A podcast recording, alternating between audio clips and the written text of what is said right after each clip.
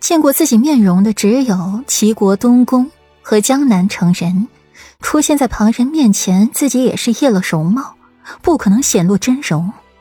长孙允没那么闲，而且弄一个和自己一模一样脸的人出来做什么？而且那人还是东巡人。欧阳锦溪善舞，对医术不感兴趣。程锦月，江南火海，该是也是死了。倒是欧阳家？顾阮脑海里浮现出了一个人的影像：欧阳靖。师兄，是他吗？可他意欲何为？欧阳家人。喂，冉冉，你发什么呆啊？左承安推了推顾阮，好好的，怎么了？我没事。那话如何了？顾阮按下了眸子。对这事儿上了心，暗暗思忖着过些日子入宫探一探欧阳明，想着那日入宫欧阳明摔倒的时候，自己趁机探了他的脉搏，除了发现他脉搏强劲有力，一身的内力浑厚，还有是他体内留有一种毒。没话，过两日便给你。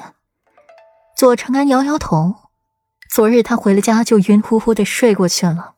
今日一早起来也是头痛欲裂，哪有功夫画画呀？记得画好看一点儿，神韵、表情都要画出来。顾阮点点头，嘱咐着左长安：“长安，你听说过蛊术吗？”顾阮眸光微闪，眼神变得微妙起来。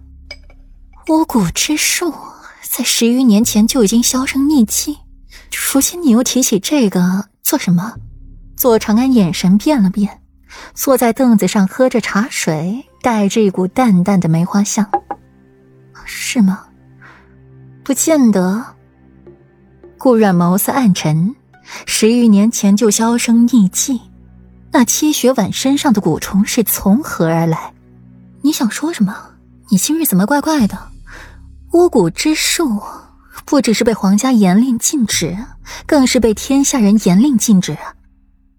若是查出有人用这巫蛊之术，轻则斩首，重则抄家，旁人避讳的不行，都不敢提起这几个字。你倒好，追问起来了。左长安嗅出了一丝不妙的气味，好奇罢了。顾然抿了抿唇，靠在窗前，心里默念着“蛊虫”二字，脑海里突然闪现一幅天下的地图来。很是模糊，其中格局有四，里面有一些地方都用朱砂笔勾勒出来，旁边写着注解，字体又小又模糊，成型也是转瞬即逝。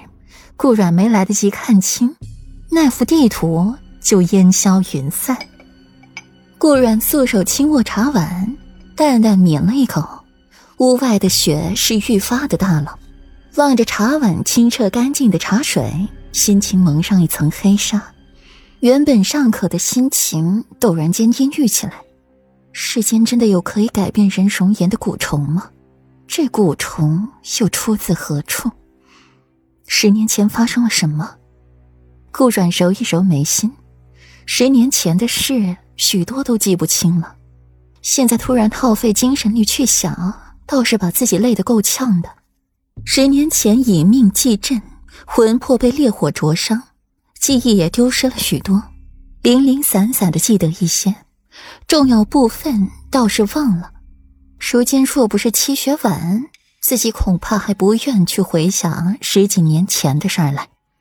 十年前，古书上应当会有一些记载的，十年前的巫蛊之祸也定然会留下一些残卷笔记。从这方面查。倒不失为一个线索。顾阮食指弯曲，轻轻的敲击着桌面，心底已经有了主意。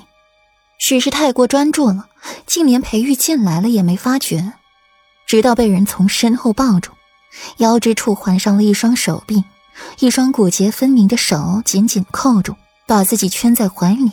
裴玉象牙白袍摆同顾阮绣着精致花纹的裙摆纠缠在一块。